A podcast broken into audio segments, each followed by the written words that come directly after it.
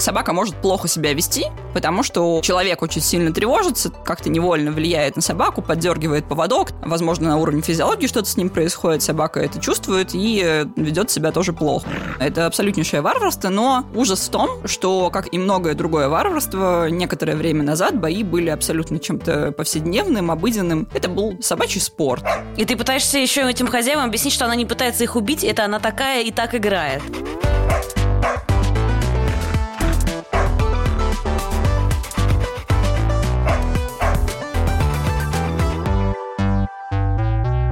Всем привет! Вы слушаете Министерство собачьих дел. Меня зовут Маргарита Журавлева. Я официальный представитель Министерства собачьих дел, а еще я продюсер и собаковод, поэтому я и являюсь официальным представителем Министерства собачьих дел. И у нас сегодня в гостях Мария Мизерницкая, специалист по собачьему поведению и автор проекта «Евдок Куток» и хозяйка двух замечательных собак. Было бы странно, если бы сказала хозяйка двух ужасных собак. Собаки чудесные, но непростые. Собственно, об этом мы сегодня будем говорить. Маш, привет. Привет. Я хочу наш разговор построить через двух твоих собак. И начать с Сони. Соня бультерьер, правильно? Да. Бультерьерица. Она как, она поддерживает феминитивы? Да, Соня бультерьерка. А, бультерьерка, хорошо. Но она появилась э, второй в вашей семье. Расскажи, пожалуйста, как вы выбирали породу? Как так вышло, что вы завели бультерьерку?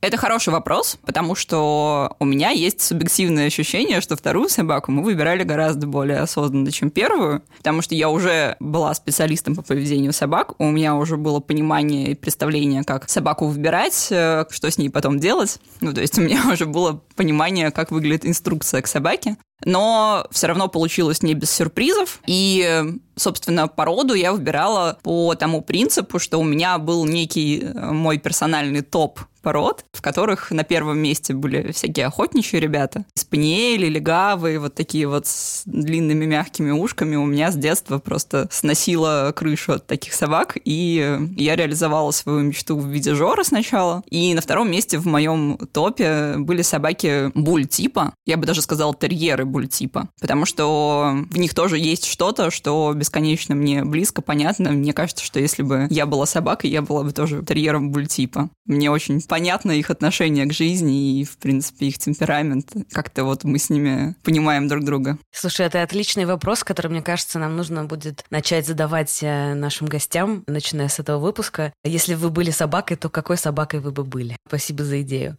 Собственно, вот об этом-то во многом и наш разговор, потому что мы с тобой давно обсуждали то, что мы хотим тебя позвать в наш подкаст, чтобы поговорить о собаках буль-типа или, говоря более обывательским языком, о бойцовых собаках, Насколько я знаю, это не кинологический термин, это некое собирательное обывательское название собак, которые, ну, скажем так, похожи на охранников в клубе, например. Или на ребят из 90-х, таких вот бритых, накачанных, в кожаных куртках, мимо которых тебе хочется как можно быстрее пройти, чтобы он тебя не заметил. И на самом деле я хотела сначала сказать, что я буду представлять все стереотипы об этих собаках, возьму на себя такую роль. Но потом я поняла, что на самом деле они у меня есть. Потому что вот когда я иду по улице с двумя своими собаками, и мы видим, например, бультерьера, я точно и честно могу тебе сказать, что я больше напрягаюсь, чем когда мы видим спаниеля. Давай обсудим, насколько вообще мои опасения обоснованы. Или просто моя голова полна стереотипов, и это некий собачий расизм. Твой вопрос такой многогранный, многослойный и э, в хорошем смысле риторический, в том смысле, что стереотипы определенно есть. И я даже после своего ресерча, который я провела на эту тему, примерно представляю, откуда у этих стереотипов ноги растут, и я попробую на твой вопрос ответить. Но какая-то его часть, безусловно, является субъективным опытом, и э, на него мы, к сожалению, влиять не можем. И я думаю, что отчасти, конечно, этот субъективный опыт э, у всех у нас, в той среде, в которой мы живем, он, э, скорее всего, у нас и зародился в 90-е. Потому что у таких собак, которых называют бойцовскими, не очень хорошая репутация, потому что их заводили люди с непонятными совершенно целями, ну, то есть этих собак специально как-то делали агрессивными и пытались с помощью них кого-то устрашать. Это были такие, ну, просто собаки, которые жили очень неблагополучной жизнью и, соответственным образом себя вели, как дети из неблагополучной семьи которые подвергаются насилию, у которых не закрыты потребности. Тут можно оговориться сразу, что собаку любой породы можно привести в это состояние, в котором она будет вести себя как ребенок из неблагополучной семьи. Но у собак бультипа есть своя специфика которая у них есть в базовой комплектации, на это мы тоже глаза закрывать не можем. Тут я хочу оговориться заранее, что я специалист по поведению собак, и, скажем так, изучение породного разведения, какая-то статистика, это все косвенно, конечно, является частью моей работы, но, тем не менее, я могу об этом судить. Через свою призму. Ну да, у нас нету никаких официальных данных, какая часть буль собак разводится для боев, какая не для боев, потому что официально бои запрещены. Да, но при этом то, что официально запрещено, еще не значит, что этого нету, к сожалению. Как не грустно это признавать, они есть есть. Ну, то есть они есть в подпольном совершенно виде, и есть собаки, которых, к сожалению, используют в наши дни для боев э, в том числе.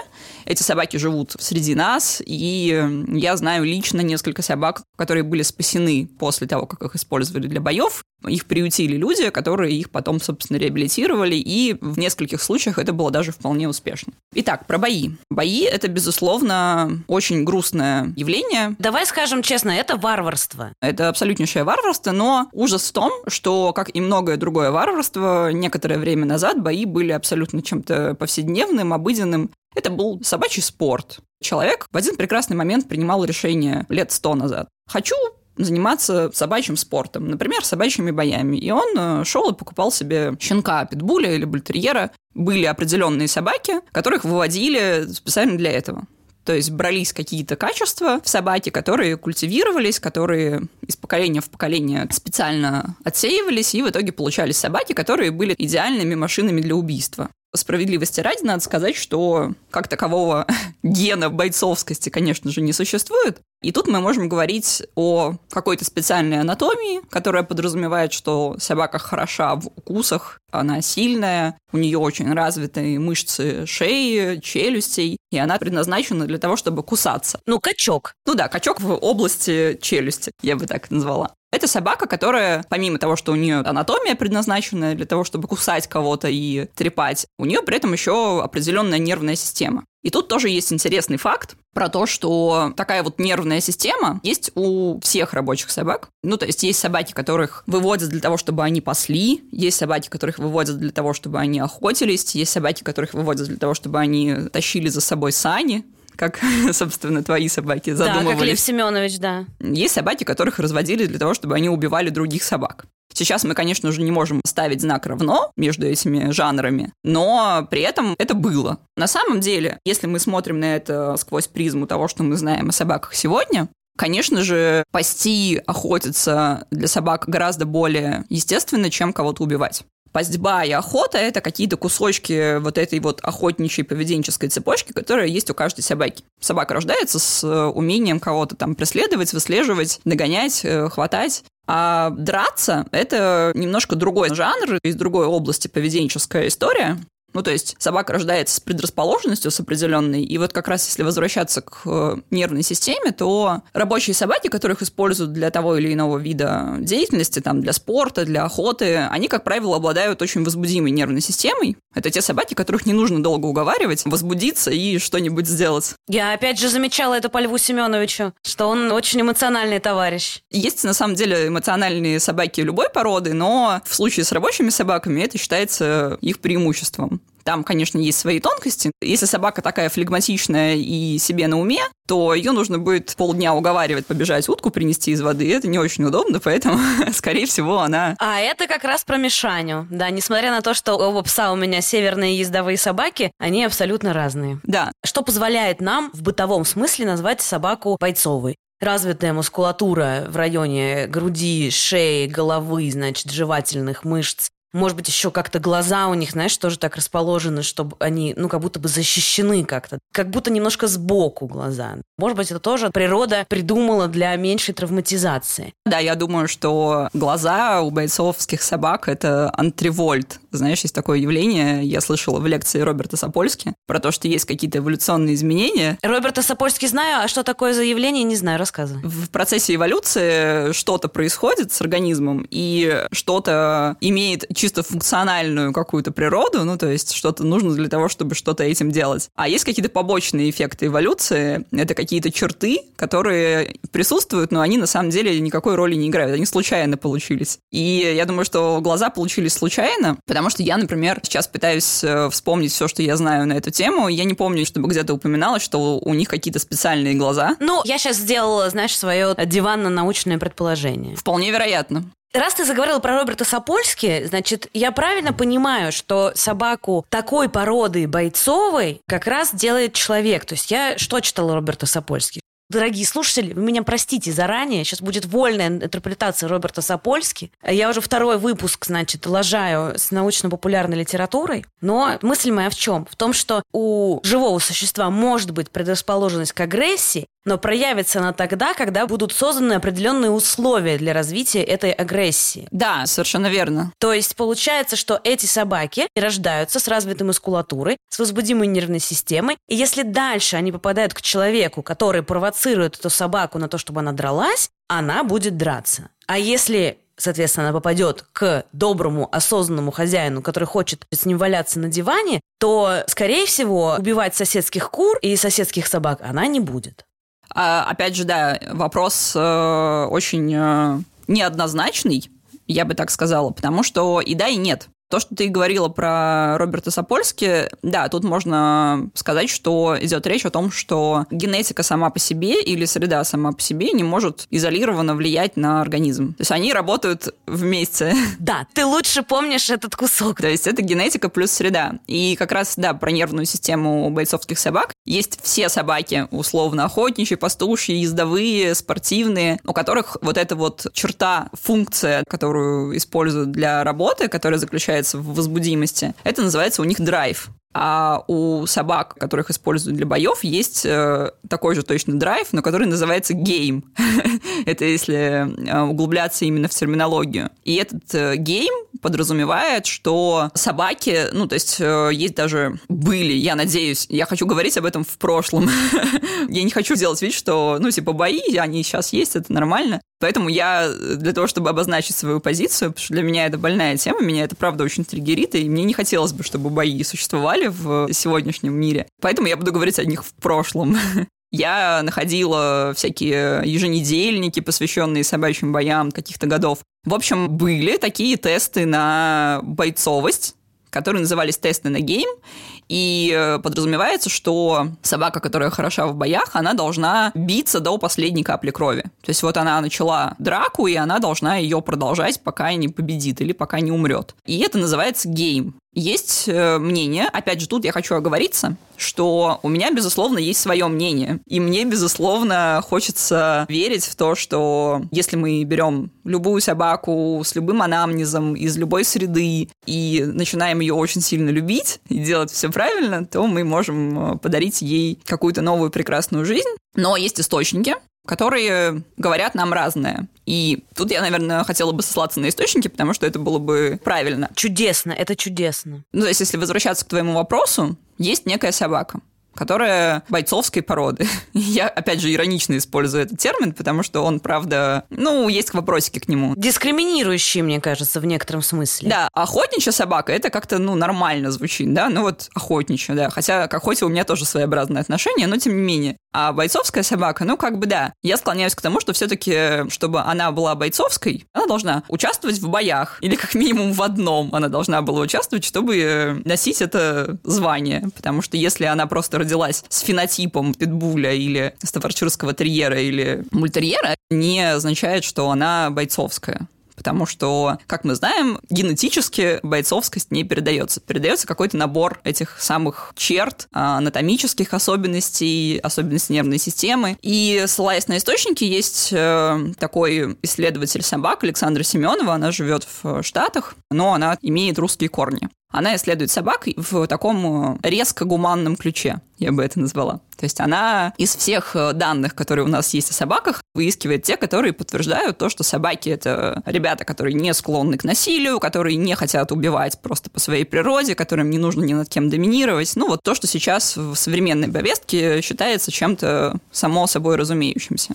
При этом э, Семенову часто очень, ну, мои коллеги и люди, которые живут с собаками бультипа, они обвиняют ее в том, что она очень грубо наехала на собак бультипа. Потому что в ее книжке, которая называется «100 интересных фактов о собаках», она просто посвятила два вопроса тому, что не нужно считать, что собака мультипа – это какое-то животное, которое можно взять, очень сильно его любить, очень его правильно, грамотно социализировать, и оно, значит, будет жить, как все остальные собаки что где-то у него там коробочки шерстяной базовой комплектации вшито вот это вот стремление к тому, чтобы убивать. И Александра Семенова считает, что это собака, которая живет, живет, живет, а потом упс случайно убила другую собаку. Я где-то слышала эту формулировку про упс убила другую собаку, и вот Александра Семенова как раз вот именно так примерно это и преподносит, очень емко. На нее, значит, очень сильно все обиделись. Все, кто со мной в одном подходе работают, они это восприняли как какую-то полную дискредитацию вообще нашей работы. Не хочется так думать, и, честно говоря, у меня тоже есть определенный скепсис к такому подходу. Во многом еще потому, что помимо книги Александры Семеновой я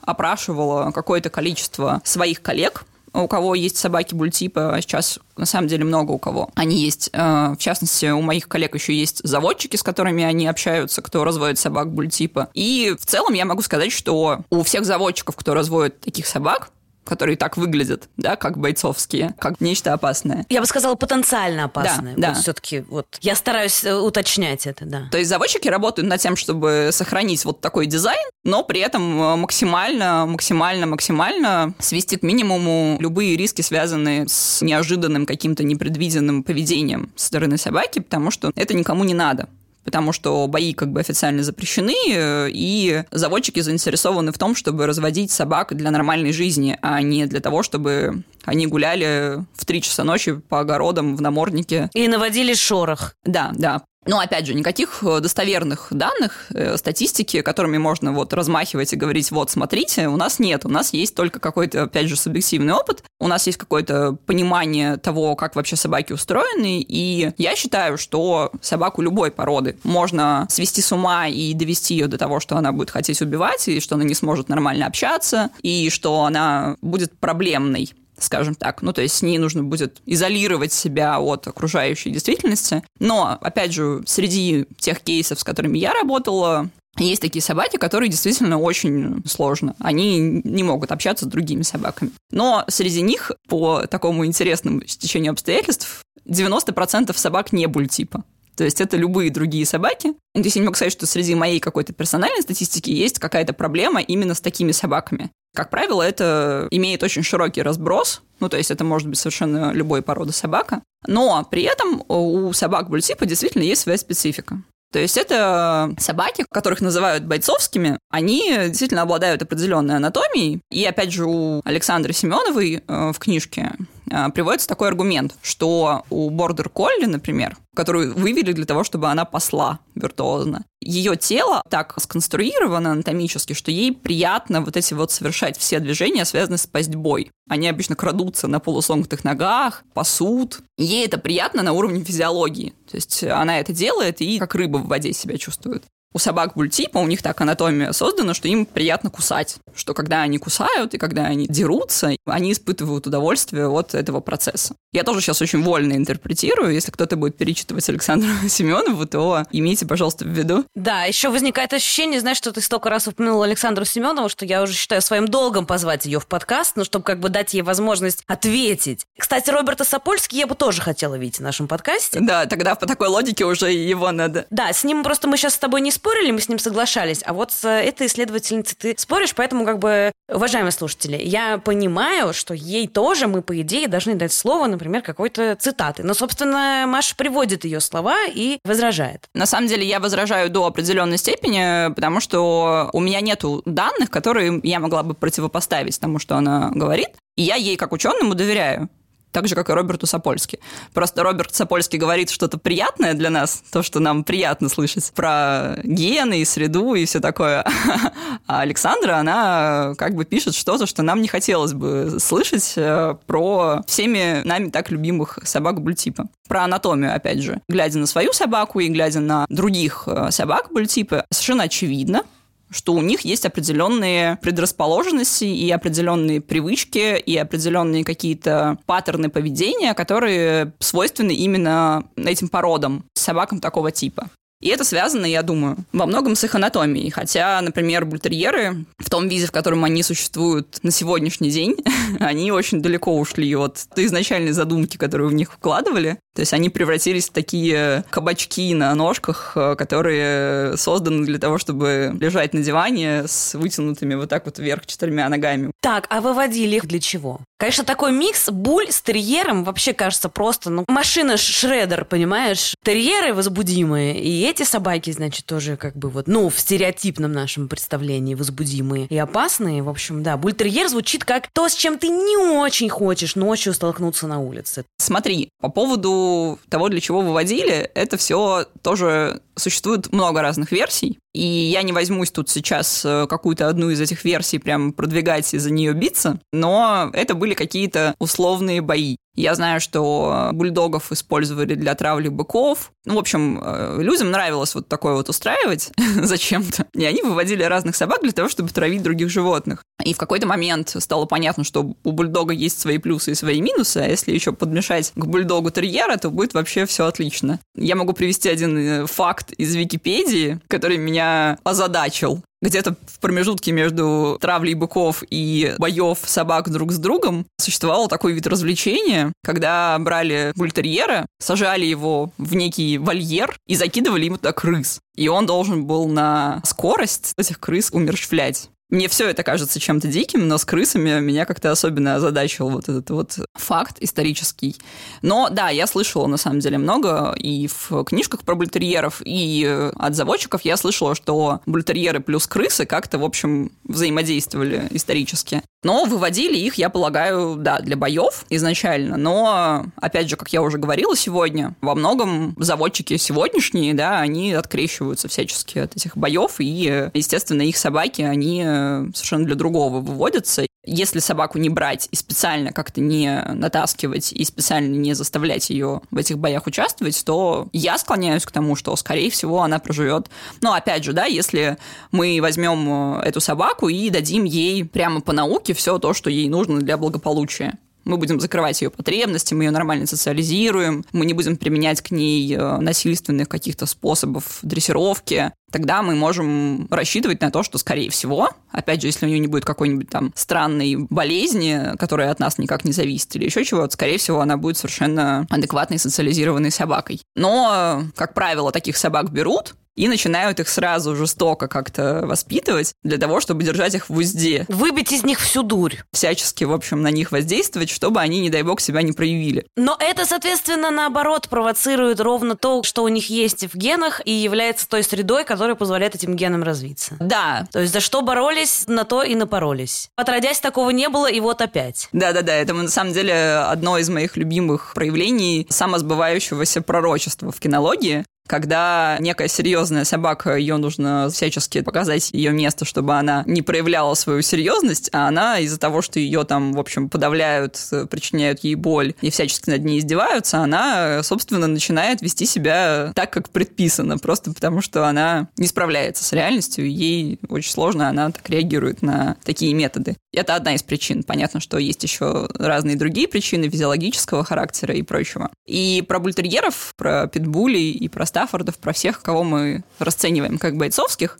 их часть от их э, породы буль, это означает булли. И в английском есть э, совершенно четкое определение слова булли. В русской интерпретации это могло бы быть что-то вроде гопник. Это, безусловно, в каком-то смысле собаки-гопники. Но я к этому с большой нежностью отношусь, потому что я как-то это все распробовала, приняла и поняла, что у этого есть своя прелесть. Ну, то есть этих собак можно любить. Прости, что я тебя перебиваю, я сейчас думала про это слово, и я подумала, что, может быть, более интеллигентным будет перевод типа «задира». Ну да, понятно, что перевод слова «були», да, он скорее «задира», но вот это вот гопничество, оно, собственно, в узких наших кругах людей, которые живут с такими собаками, оно с таким очень нежным смыслом оно между нами курсирует, потому что действительно это собаки, которые возбудимые, подвижные, очень веселые и не всегда вежливо себя ведут с другими собаками. Собственно, и так как накладывается их репутация на их возбудимость и на их вот эту вот задиристость, в итоге мы получаем э, народную молву, которая из уст в уста передает, что если вы увидите такую собаку на улице, от нее лучше держитесь подальше, потому что она может быть опасной.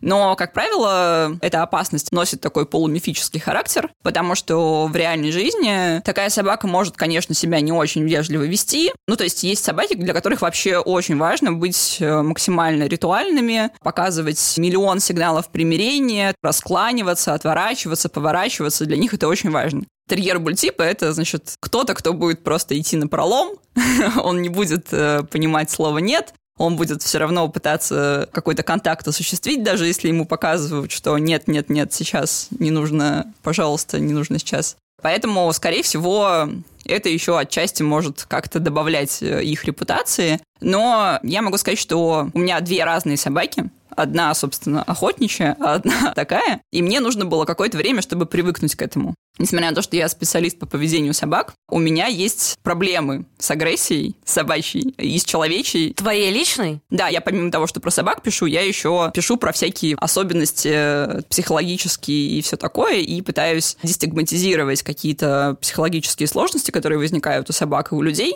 потому что мы живем в какой-то парадигме того, что мы должны быть суперэффективными, идеальными, удобными и продуктивными, и собаки наши тоже должны быть идеальными, воспитанными, ходить по струнке и не отсвечивать, и не линять еще на всякий случай.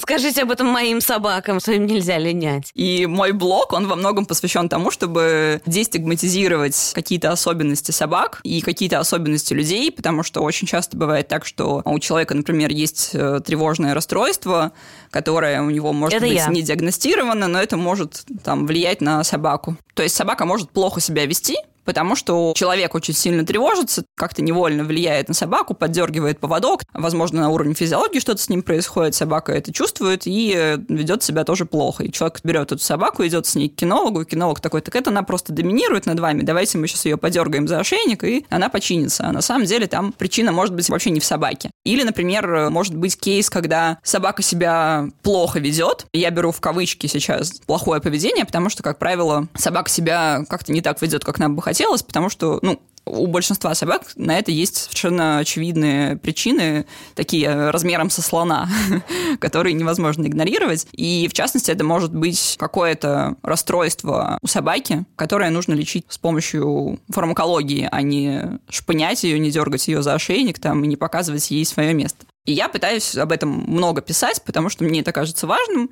потому что пройдя какой-то путь как специалист по поведению собак и человек, консультирующий людей, живущих с собаками, я стала понимать, что это прям очень часто встречается, и мы не можем игнорировать эту взаимосвязь, и это необходимо тоже как-то освещать. И э, собаки буль-типа могут быть не настолько вежливыми, как нам бы хотелось. У меня э, в случае с агрессией, я думаю, что это какая-то моя, пока еще не до конца проработанная на моей собственной психотерапии штука, но мне сложно самой агрессию проявлять. Хотя, когда я каждый день выхожу на улицу и слушаю про свою собаку-убийцу, про мою маленькую принцессу, и что мне нужно взять ее на поводок, надеть на нее намордник, связать ее и вообще перестать существовать, у меня это, конечно, очень много агрессии рождает, но, тем не менее, мне сложно мою агрессию выражать, мне сложно воспринимать чужую агрессию в мой адрес, то есть я сразу замыкаюсь, мне очень сложно как-то на это реагировать. И мне кажется, это проецируется и на агрессию собак тоже. Я, конечно, работаю с людьми, у которых есть агрессивные собаки. Я могу им помочь, у меня есть определенные инструменты, как с этим работать. Но в случае с моими собственными собаками я очень теряюсь, когда они ведут себя как-то даже не агрессивно, а просто социально неприемлемо. Хотя есть определенная градация этих проявлений для собак, которая является совершенно нормальным.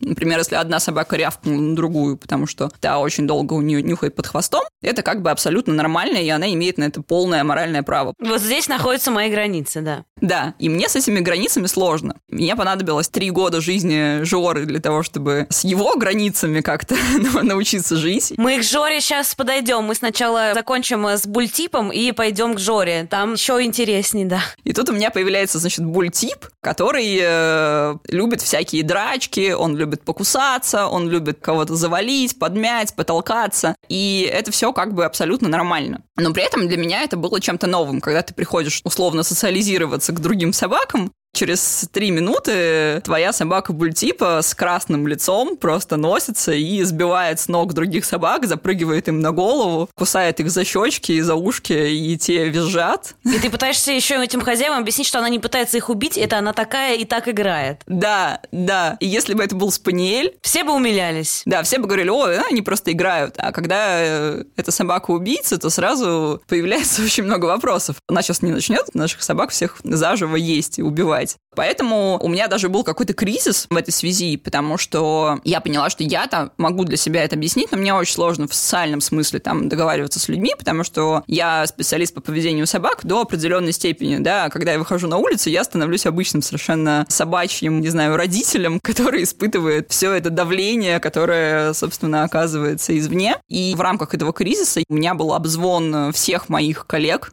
я просто собрала какое-то количество мнений людей, у которых такие же собаки, как у меня, и людей, которые просто в теме. И в итоге я сделала вывод, что это нормально для таких собак. Это не носит никакой опасности и угрозы, опять же, если эта собака благополучная, если это собака, которая была нормально социализирована, которую никто ни за что не дергал, у которой закрыты потребности, то она просто вот такая вот возбудимая и любит потолкаться, но при этом никакой опасности ни для кого это не представляет. И более того, есть другие собаки, которые тоже понимают такой жанр. Если они мэчатся, если твоя собака находит другую такую собаку, с которой она может так играть, то это прям вообще... Ну, там нужно, конечно, какой-то момент это все менеджерить, вмешиваться и не давать им перевозбуждаться, но в целом это нормально. В общем, мне пришлось проделать работу над собой, и я не буду сейчас надевать белое пальто и говорить, что ой, эти люди, которые боятся бойцовских собак, что-то с ними не так. Я вполне могу понять и вполне могу отдавать себе отчет в том, что именно может смущать людей. Несмотря на то, что я собачий активист, я защищаю права собак, и я считаю, что к собакам во многом относятся несправедливо, и я считаю, что у них должно быть чуть больше свобод в этом мире. У меня при этом нет иллюзий про то, что все собаки ангелы, и что с ними можно договариваться. Просто за счет того, что мы их будем очень сильно любить, их можно реабилитировать после очень травматических событий. То есть у меня есть определенное количество собак, с которыми я лично знакома, которым очень сложно жить, и их жизнь, она такая достаточно изолированная. Есть собаки, которые действительно представляют опасность. Их очень мало. Ну, то есть, если говорить о какой-то статистике, то это правда происходит довольно редко, когда собака прям серьезно может что-то сделать другой собаке или другому человеку. Но, к сожалению, эти случаи, как авиакатастрофа, она происходит очень редко, но если она происходит, то это очень сильное впечатление на всех оказывает, и люди начинают бояться летать на самолете. То же самое, что если собака кого-то покусала или если собака причинила какой-то вред людям, то, естественно, эта история будет передаваться из уст в уста бесконечно долго, и в итоге в конечном виде она будет гораздо более страшной, чем она была на самом деле. Ой, ну на эту тему можно, например, почитать книжку, по-моему, она называется «Опасные советские вещи», как раз про мифы. Там нет про собак, но там как раз про то, как городские легенды трансформируются, самовоспроизводятся. Да, хочу подытожить свою мысль, что я очень сильно люблю собак, и действительно считаю, что они крутые, невероятные, замечательные, и мы должны им хорошую, нормальную жизнь с определенными свободами, но при этом я знаю, я видела своими глазами собак, которые действительно ведут себя асоциально и которым сложно, и которые не справляются с реальностью, а реальность справляется с ними. Таким собакам нужна особенная жизнь, и, к сожалению, мы не можем на это закрывать глаза, мы не можем делать вид, что этого нет. Поэтому я не люблю, когда собак демонизируют, что якобы там они непредсказуемые животные с инстинктами, они могут кинуться в любой момент, потому что это не так. Они очень сложно организованы, у них очень богатое социальное поведение, и мы не можем так просто их брать и драматически упрощать но при этом я не занимаю позицию, в рамках которой все собаки станут единорогами, если будут ходить по обогащенной среде, нюхать травку и сразу починиться. То есть действительно есть очень сложные кейсы, когда мы рассчитываем на успех, но его может не случиться. И это далеко не всегда собаки бультипа. Хорошо, но возвращаясь к собакам бультипа, смотри, вот еще из аргументов, которые есть у людей, которые с настороженностью к таким собакам относятся, что есть в разных странах списки собак, которые запрещены к ввозу. Я вот недавно помогала подруге отправить к ней в Израиль ее кавалер Кинг Чарльз Спаниеля. Так получилось, что она улетела чуть раньше, собака задержалась в Москве, и в списке пород собак, которых нельзя возить в Израиль, есть бультерьер. А еще там есть стафаширский терьер, аргентинский дог, питбуль, ротвейлер и еще несколько. В принципе, визуально, я думаю, наши слушатели представили этих собак, они такие вот э, спортики, что называется. Это чем объясняется? Это какие-то остатки 20 века в законах разных стран? Это некий недостаток просвещения? Или что это? Понимаешь, просто вот я вроде бы с тобой согласна, да, что все зависит от человека, который живет с собакой. Если он не создает ей нормальные условия, то, возможно, она проявит худшие свои качества. Если он создает для нее достойные условия, скорее всего, она их не проявит, за исключением вот того, что ты описала только что. Но я живо себе представляю ситуацию, как если бы у меня была собака бультипа, или как тебе на улице человек говорит, да ваших собак собак даже в цивилизованное общество возить нельзя. Это почему так? Я не знаю ответ на этот вопрос настоящего, ну, то есть как на самом деле обстоят дела. Я не знаю даже вообще, существует ли этот ответ. Я не знаю, те, кто эти законы писал, э, внедрял, я не знаю, отдают ли они себе отчет на 100% в том, зачем они это сделали. Поэтому тут, конечно, мы можем только рассуждать. И если порассуждать, мне кажется, что в первую очередь это делается для того, чтобы как-то попробовать таким образом повлиять на подпольные собаки собачьи бои. Но, по крайней мере, я слышала от своей коллеги, которая какое-то время жила и работала в Норвегии, что в Норвегии, например, такие собаки запрещены э, якобы для контроля собачьих боев. Но на самом деле мне кажется, что это имеет примерно такой же нулевой эффект, как, например, запрет абортов сказывается на рождаемости. На самом деле никак. О, да, это тема для отдельного большого разговора, да, да, да. Поэтому мне кажется, что это закручивание гаек, имеющее такие очень трагичные бытовые последствия, потому что, в частности, если все-таки ввести такую собаку в страну, в которой ей быть нельзя, то ее могут даже там по закону усыпить. И это очень грустно, это какие-то такие маленькие трагедии в семьях, ну, то есть в семьях отдельно взятых людей. При этом, мне кажется, на общую картину это никак не влияет, потому что как э, эти подпольные бои велись, так они и продолжаются, и они находят, как обходить эти законы, и они используют на самом деле, я имею в виду, они это те люди, которые этими боями занимаются, они используют собак других пород, ну, то есть их ничего не останавливает, но при этом эти законы как бы влияют на людей. Это влияет, соответственно, да, на людей, которые, наоборот, э, тратят время и силы на своих собак, э, социализируя их и как бы создавая максимально комфортную жизнь. Знаешь, что я думаю, что мы сделаем? Мы попросим кого-нибудь из моих друзей, кто живет в тех странах, где есть такие запреты, покопаться в законах и записать нам потом маленькое сообщение с, возможно, каким-то пояснением. Как так случилось, что есть такие запреты? Но ну вот я тоже читала, да, что это в массе своей было сделано для того, чтобы остановить вот этот вот ужасный подпольный бизнес собачьих боев. Привет, меня зовут Алина Фукс, я живу в Израиле, и по просьбе Министерства собачьих дел я проверила, что в нашей стране с законом о так называемых опасных породах. Многие ошибочно пишут, что в Израиль запрещен ввоз собак опасных пород. Их всего восемь, по-моему, сейчас в этом списке. Там есть амстав, там есть бультерьер, там есть питбультерьер, ротвейлеры. И этот список сформировали в 2004 году. Но на самом деле сейчас нет нету прямого запрета на ввоз. В 2004 году он, да, был, и он появился после какой-то совершенно ужасной истории о том, что семья взяла Амстафа домой, и этот Амстаф остался с дочкой, с девочкой четырех лет в одной комнате, и он загрыз эту девочку. Дальше был большой скандал в Израиле, был суд, э, разбирались, и разбирались, собственно, кого судить. Общественность говорила, что, возможно, нужно вообще судить родителей, потому что там невероятный бэкграунд этой истории, что отец семьи, он взял эту собаку за два года до этого, и потом он сел в тюрьму на полтора года за продажу наркотиков. Собаку он отдал какому-то своему родственнику. Этот родственник, по словам соседей, бил эту собаку. В итоге, когда он вышел из тюрьмы, он взял собаку обратно, и собака была уже явно травмирована, и плюс ей, очевидно, не занимались. Соседи тоже говорят, что он продолжил с ней вести себя примерно так же, как и родственник. Ну и они оставили эту собаку вдвоем дома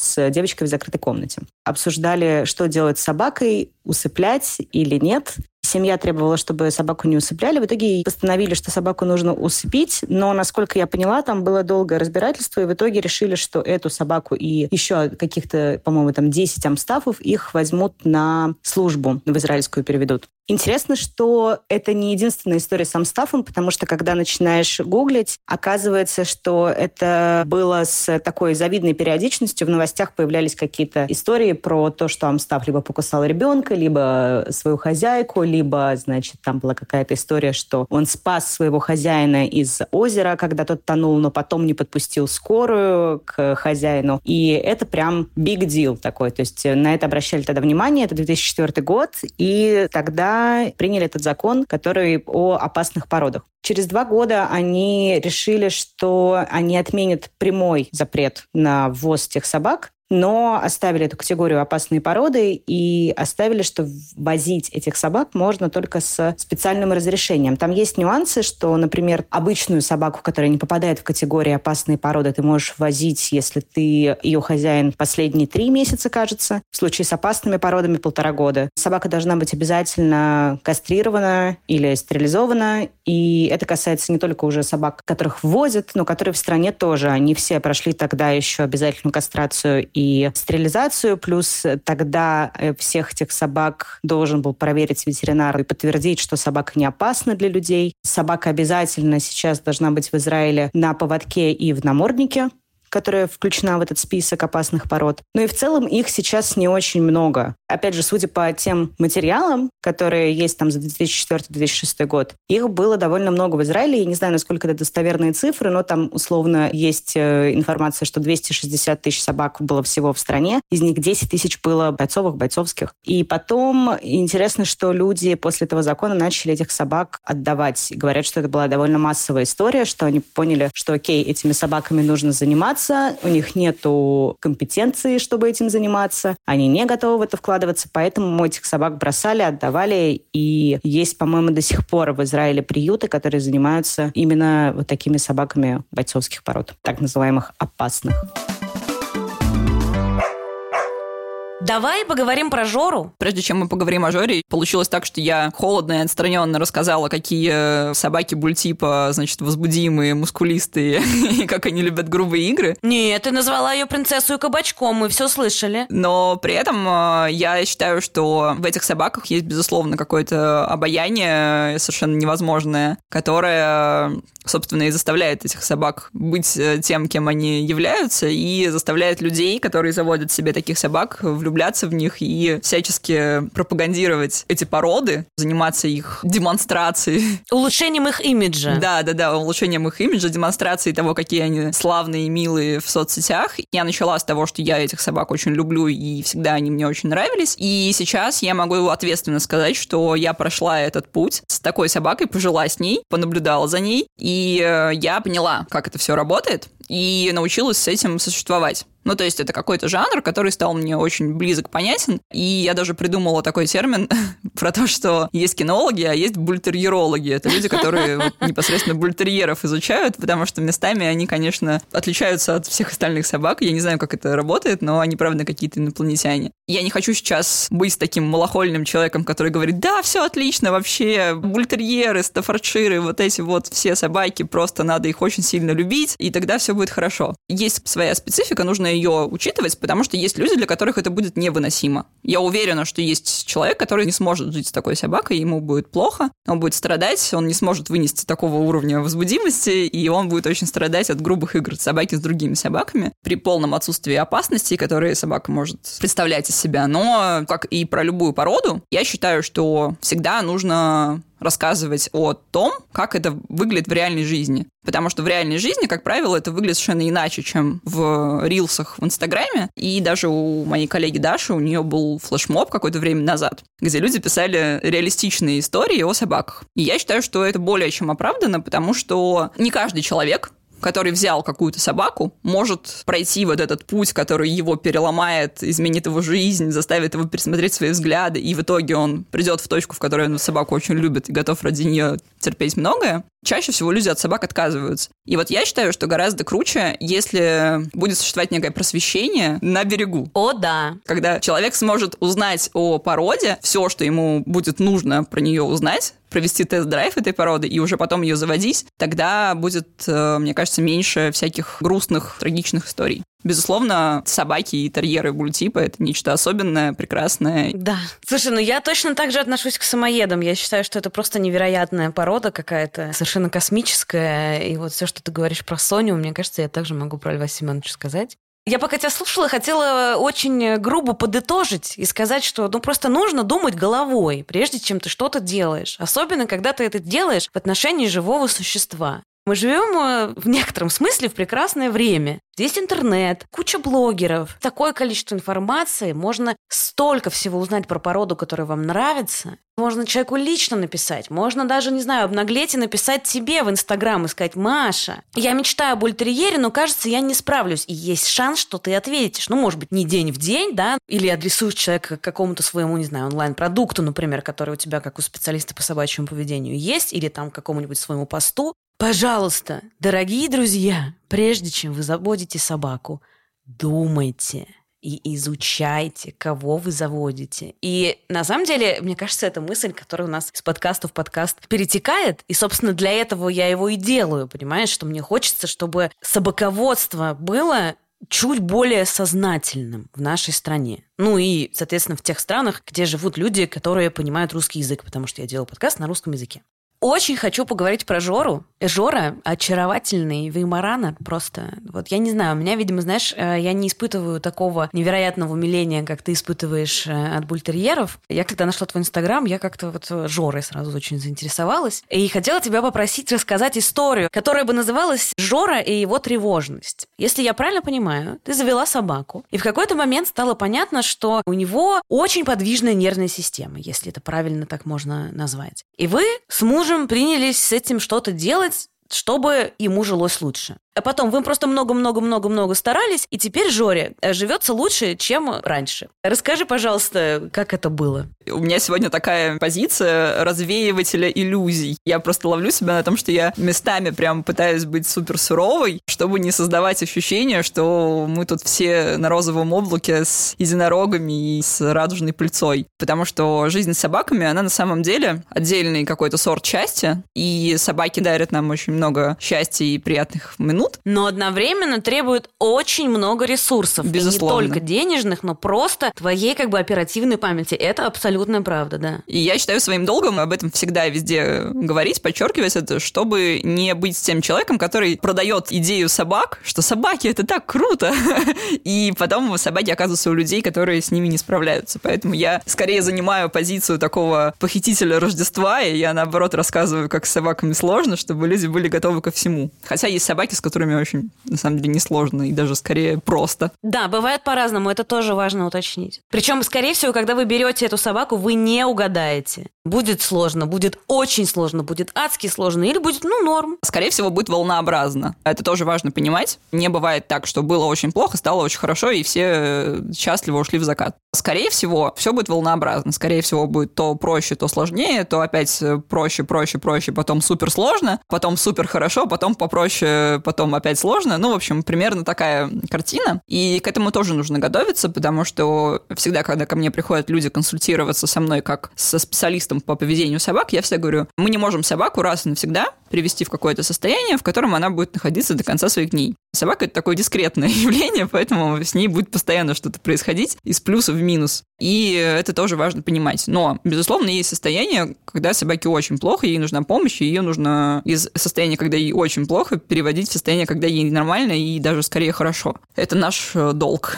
перед собаками. Но, в общем, с Жорой, э, да, получилось так, что когда мы заводили Жору, мы руководствовались какими-то как раз не очень реалистичными представлениями о собаках. У моего мужа был в детстве ротвейлер, который был как раз из разряда собаки, которая не отсвечивает и которая просто живет какой-то своей жизнью и является некой функцией. Ну, то есть вот есть семья, есть мама, папа, дети, автомобиль и собака. И у моего мужа остались очень приятные воспоминания о собаковладении. Ну, как бы был Ротвейлер, с которым он два раза в день ходил гулять перед школой и после школы. Все остальное время Ротвейлер где-то не отсвечивал, потому что его как раз воспитывали в традициях того, что собака должна знать свое место. Вот, у меня тоже была в детстве собака, которую никто никак не дрессировал и ничего с ней не делал. Она просто была, и она просто была очень органичной частью нашей жизни. Она везде с нами тусовалась, она гуляла без поводка и прожила 16 лет, и была просто собакой-компаньоном. Поэтому, когда мы заводили свою собаку, нам казалось, что, ну, собака. Мы же знаем, что такое собака. Собака – это вот так, да. Я не могу похвастаться, что мы были теми осознанными людьми, которые прочитали все книжки издательства Dog Friend Publishers и сходили на консультацию к специалисту по поведению собак перед тем, как заводить собаку.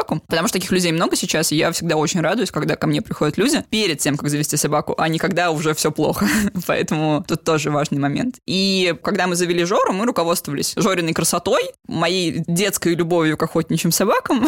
У Марата был один критерий. Он хотел хотел нормальную большую собаку. Пацанскую. Мы не рассматривали французского бульдога, мы не рассматривали кого-то вот меньше Жоры. Марат хотел, ну, чтобы вот нормальная собака была. Это были наши критерии. Сейчас я понимаю, что это были ужасные критерии, и, конечно, так собаку выбирать нельзя, и вообще э, нам нужен э, курс э, для людей, которые собираются завести собаку, такой обязательный, и чтобы он желательно был сделан не государственными всеми этими собачьими органами, типа РКФ или еще что-то, а нормальными специалистами современными. Слушай, ну мы разговаривали с Настей Бабковой про это, которой есть школа приемной собаки. По-моему, она сказала, что сейчас они немножко заморожены, но у нее вышла книжка про щенков, и вообще ее книжки, мне кажется, для вхождения в тему потенциального собаководства оптимальны, потому что они легко написаны, гуманные. И если вы готовитесь к собаке, то, например, почитайте помимо Машиного инстаграма еще книжки Насти Бабковой. Книжка у меня тоже скоро будет. О! Я пока ничего не анонсирую, это первый раз, когда я об этом публично сказала, потому что она уже на 85% готова, я уже не боюсь об этом говорить, как когда их было только 15. Я считаю, что таких продуктов должно быть как можно больше, потому что это действительно захватывает большое количество людей. Чем больше продуктов, тем э, потенциально больше людей могут об этом узнать, и это действительно важно. Узнать о собаках все заранее. Наверное, главное волнение всех собачников последних месяцев – это чем кормить любимца, если его корм пропадет из продажи. Наши друзья из Озон постарались разобраться в этом. Они позвали Машу и Артема, который был в нашем прошлом выпуске, чтобы они провели интервью с российскими брендами, узнали, как они создаются и рассказали об этом в своем проекте «Трудности перевода». Если знать, то все не так уж и страшно. Еще там есть чек-листы по переводу питомца на новый корм, инструкции, как определить, на что можно и нужно ли переходить, и много другой полезной информации. Ссылка будет в описании. В общем, вы взяли очаровательного Жору, который обещал быть большим, как хотел Марат, и красивым, как хотела ты, и должен был быть э, спокойным и не создающим проблем, как э, собаки, которые у каждого из вас были в детстве. А в реальности оказалось, что это тревожный товарищ. Да, ну, мы не то чтобы прямо такие, знаешь, люди, которые не хотят, чтобы собака доставляла проблем. Ну, то есть мы, конечно, допускали, что собаку нужно будет лечить, у нее будут грязные лапы, она будет линять, что все будет в собачьей шерсти и в слюне. Это нормально. Ну, мы относились к этому как к нормальной части жизни. И у нас не было настолько настолько сильных иллюзий, что собака это... Ну, просто нам казалось, что воспитание собаки это какой-то интуитивный процесс, в который мы как-то вот войдем и все поймем в процессе. В процессе стало понятно, что нам досталась не совсем обычная не совсем понятная нам собака, потому что мы не знали, как с ним себя вести. По нему было видно, что он э, мучается. И это ужасное на самом деле ощущение, когда ты понимаешь, что ты живешь с кем-то вместе, и он мучается, и ты не можешь ему помочь, потому что ты не знаешь как, у тебя нет инструментов. Прости, расскажи чуть-чуть поподробнее про то, как это стало понятно. То есть у него все время была дрожь, правильно? Он боялся каких-то громких звуков. Ты понимала просто по его поведению. Почему именно? Потому что вдруг нас слушает кто-то, у кого похожая проблема. Мой блог, по крайней мере, точно читает огромное количество людей с похожими проблемами. Видимо, мой блог — это некий фильтр, потому что среди моих клиентов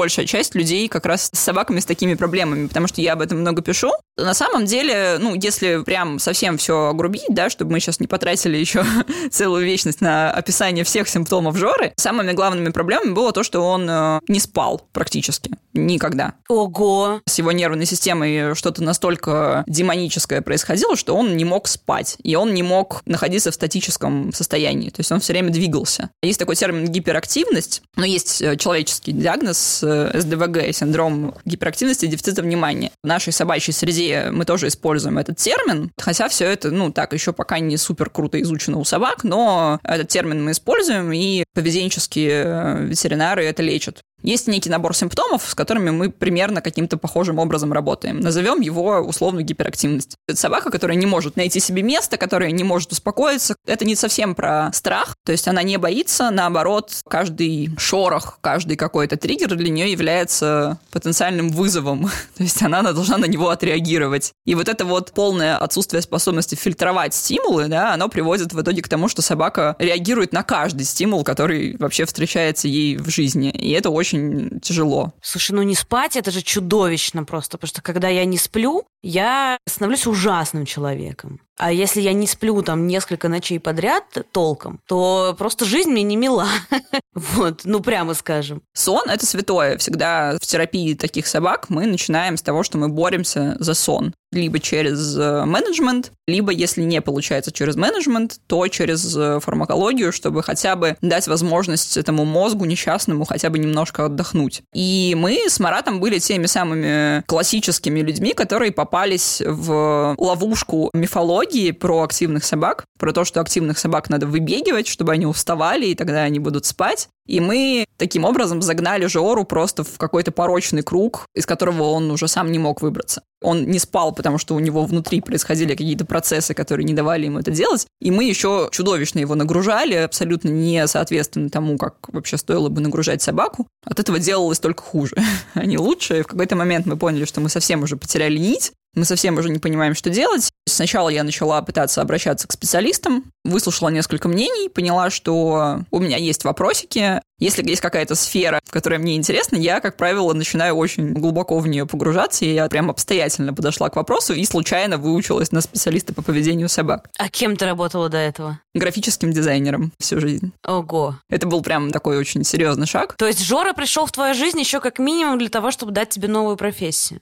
Да, да, именно так и получилось в итоге. И вот теперь у меня есть и Жора, и профессия. В какой-то момент я поняла, что с ним происходит. Мы, конечно же, очень сильно изменили свою политику и свою стратегию, и сейчас я могу сказать, что Жоре скоро будет 4 года, и, наверное, полгода из них он живет жизнью нормальной собаки, которая способна справляться с реальностью, нам потребовалась для этого фармакология, что для меня тоже было достаточно сложным шагом, хотя я, в принципе, у меня нет никаких предубеждений против фармакологии ни в случае с человеческими какими-то расстройствами, ни в случае с собачьими, потому что я считаю, что человечество изобрело такой невероятный инструмент для того, чтобы помогать людям, которым раньше ничего не могло помочь, а теперь у них есть шанс. Что грех этим не пользоваться. Конечно, конечно. Но под наблюдением врача. Конечно, обязательно. Под наблюдением врача-психиатров в человеческом случае. Или невролога в случае собак. Или невролога, или есть ветеринарный врач поведенческой медицины. Мила Конникова, например, у тебя была в гостях. Да, которая была у нас в подкасте, и, собственно, про это мы тоже примерно говорили. У меня есть огромное количество клиентов с похожими проблемами, с которыми мы справляемся только работой через поведение. Через менеджмент, через сон, через грамотные нагрузки, через баланс. И им становится легче. Без фармакологии. Таких кейсов большинство, естественно.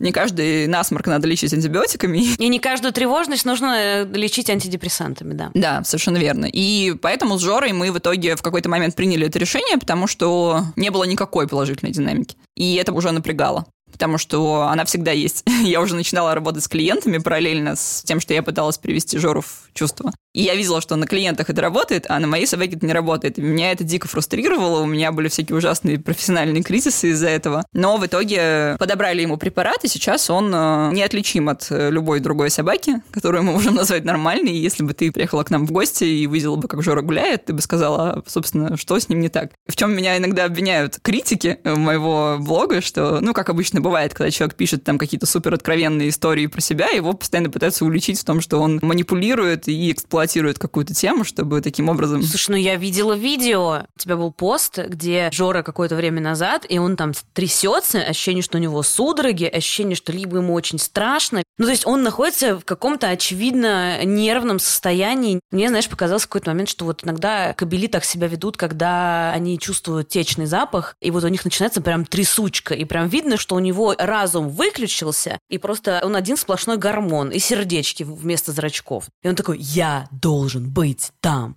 Было ощущение, что он находится под влиянием ну, какого-то коктейля из нейромедиаторов э, в своей крови. И сейчас он такой вполне себе спокойный пес. Блин, а какая в этом логика? Типа, ты придумала проблему, чтобы что? Чтобы раскрутить свой Инстаграм? Я придумала проблему, и я сейчас всем тут показываю, значит, идеальную собаку, и всем рассказываю, что вот она была не идеальная, а потом я сделала так, что она стала идеальной. Приходите ко мне на консультацию. А, и заплатите мне очень много денег? Да, а, понятно. Да, да, да, я вас научу. Ну, это как, знаешь, вот эти вот э, аккаунты про то, что люди демонстрируют свою роскошную какую-то жизнь, как раз с чего мы начали. Там какие-то свои невероятные богатства, роскошь, и рассказывают, что если вы придете ко мне на мастер-класс, то я вам расскажу, как жить такой же роскошной жизнью, что для этого нужно сделать, там, как правильно загадывать желания. Вот, и мне кажется, отсюда растут ноги. Ой, мы можем это долго обсуждать. Да, да, да. Как-то хочется еще чуть-чуть сказать про Жору. Обращалась ли ты к заводчику, который вам выдал Жору, с вопросом, что это ну какой-то брак? Я не думаю, что ты использовал слово брак, но я так сейчас утрирую немножко. Но если с собакой происходит что-то странное, да, логично как-то обратиться к тому человеку, который помог ему родиться. Я тут могу бесконечно об этом говорить, потому что заводчики — это отдельная для меня очень больная тема. Подавляющее большинство людей, которые занимаются разведением собак, в собаках ничего не понимают, разводят их в каких-то нечеловеческих условиях, но и плодят страдания. Это даже если не говорить о тех, кто там собачьи фермы организует. Черные разведенцы они называются. Даже если говорить о заводчиках, которые как бы формально котируются там всякими органами, которые это регулируют, они все равно не очень э, этично как бы все это делают. И собаки там в не очень хороших условиях, поэтому у меня к заводчикам очень много вопросов. Я вот размышляю уже который год над каким-то продуктом для заводчиков, который мог бы повысить культуру собаководства среди заводчиков, но, в общем, не буду в это погружаться сейчас. Про заводчиков Жоры я могу привести одну простую историю в качестве примера, которая расставит все точки над «и». Так. Значит, у Жоры, помимо того, что он трясся, как ты правильно заметила, но, правда, это не от страха было, а от возбуждения, он постоянно вокализировал, он не спал, он не мог гулять. Как ты сказала, вокализировал? Вокализировал. В смысле, орал? Ну, там спектр, на самом деле, его вокализации был достаточно широким, но это было от поскуливания такого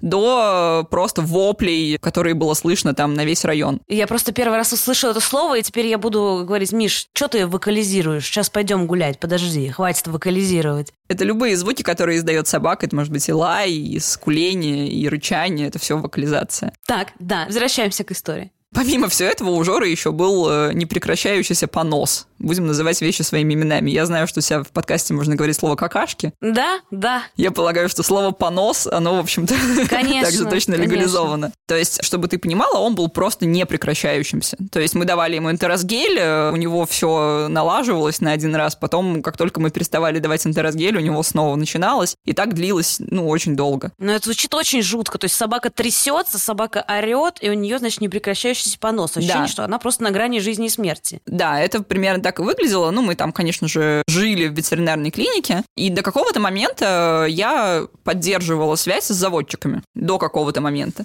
Я перестала поддерживать какую-либо связь с заводчиками в тот момент, когда я рассказала им про понос, решив, видимо, что они могут как-то помочь советом или, может быть, что-то про это рассказать. И они сказали, понос, так это породная просто особенность веймаранеров. Вы там особо не запариваетесь. Ну, просто все веймаранеры, как бы у них у всех понос. Это абсолютно нормально. И тут я поняла, что что-то не так с этими людьми, и перестала с ними общаться. Понятно. Ну, собственно, с твоим гостем в предыдущем э, подкасте Артемом Валерьевичем нам удалось победить понос, не прекращающийся какое-то время назад. С помощью Милы Конниковой нам удалось победить трясучку и вокализацию, и сейчас Жора нормальный совершенно человек. Если бы я была чуть более циничным человеком, он мог бы быть для меня живой рекламой. Я могла бы показывать, что вот, смотрите, было, стало. Но я не настолько циничная, и опять же все волнообразно. Потому что, например, у нас уже был такой момент, когда мы привели Жору в чувство более-менее, даже без фармакологии, он был, ну, как бы вполне справлялся. И мы с ним справлялись, и все было нормально у нас, пока мы не решили улучшить свою жизнь и переехать жить в пригород из центра Петербурга.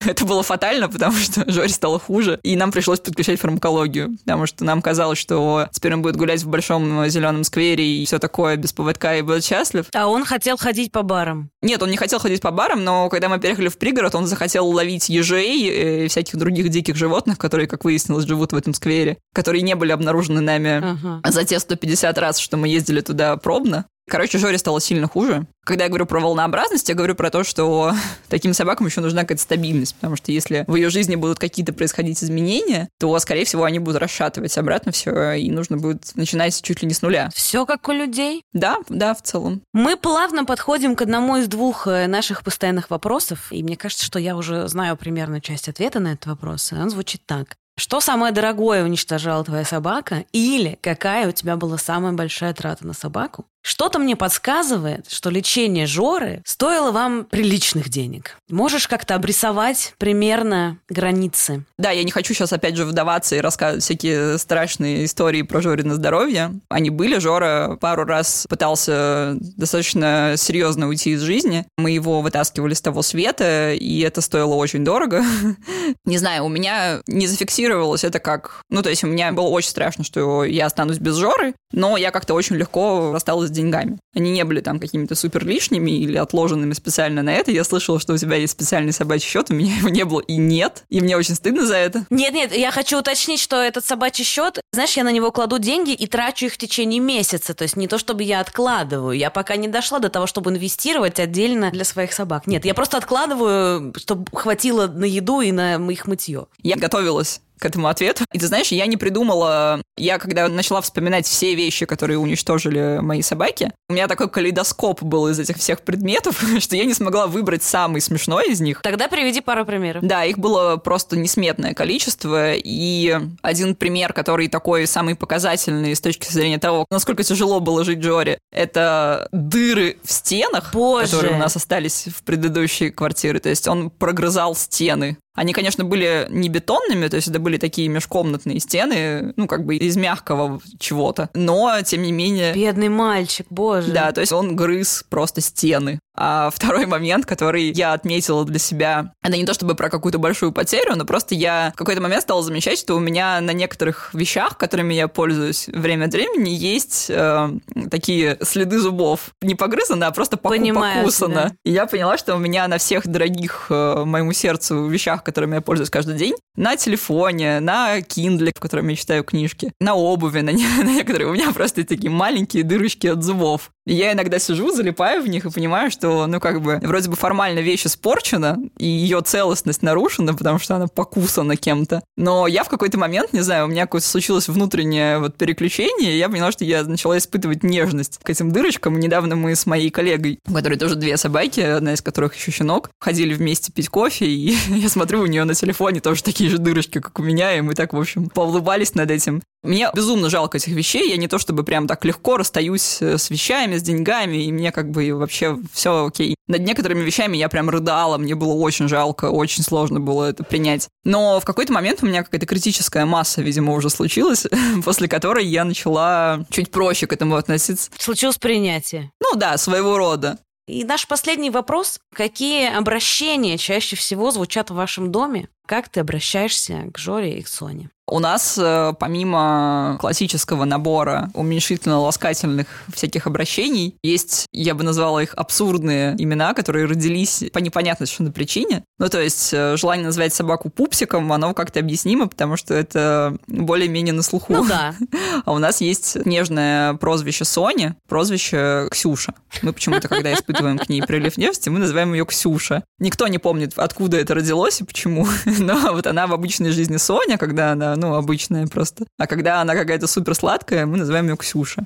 А Жору мы называем Плюш. Это его домашнее прозвище, потому что он такой плюшевый на ощупь. Ну, это кажется более логичным, чем Ксюша.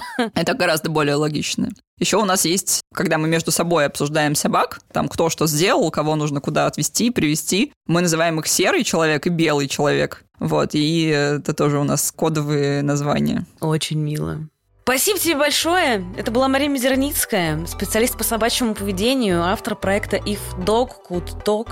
Когда я увидела название твоего инстаграма, я подумала, мне надо с тобой познакомиться, потому что это вот э, в одной фразе вот то, что, про что мне важно говорить. Спасибо тебе большое, что пришла. Спасибо, что позвала. Очень рада быть частью этого проекта. Для меня это ценно и важно.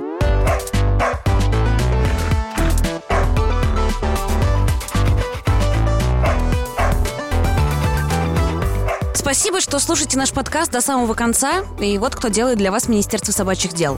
Автор ведущая Маргарита Журавлева, продюсеры Сергей Епихин и Маргарита Журавлева, звук, подкаст «Студия Сила звука», графика Софья Егинова.